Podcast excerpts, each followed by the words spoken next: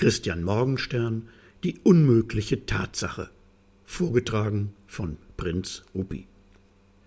Das 1909 entstandene Gedicht von Christian Morgenstern, der 1871 bis 1914 lebte, verdankt seinen Nachruhm den beiden Schlussversen, die zu einem Evergreen der geflügelten Worte geworden sind.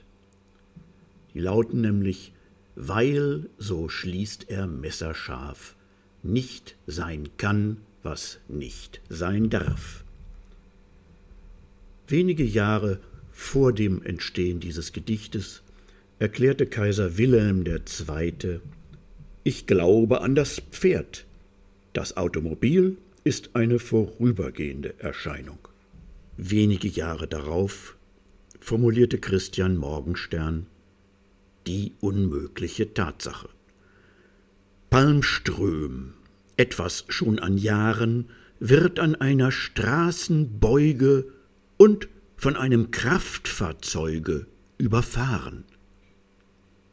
Wie wahr, spricht er sich erhebend und entschlossen weiterlebend, möglich, wie dies Unglück ja, dass es überhaupt geschah. Ist die Staatskunst anzuklagen in Bezug auf Kraftfahrwagen, gab die Polizeivorschrift hier dem Fahrer freie Trift? Oder war vielmehr verboten, hier Lebendige zu Toten umzuwandeln, kurz und schlicht, durfte hier der Kutscher nicht? Eingehüllt in feuchte Tücher prüft er die Gesetzesbücher, und ist also bald im Klaren, Wagen durften dort nicht fahren. Und er kommt zu dem Ergebnis, nur ein Traum war das Erlebnis, weil, so schließt er messerscharf, nicht sein kann, was nicht sein darf.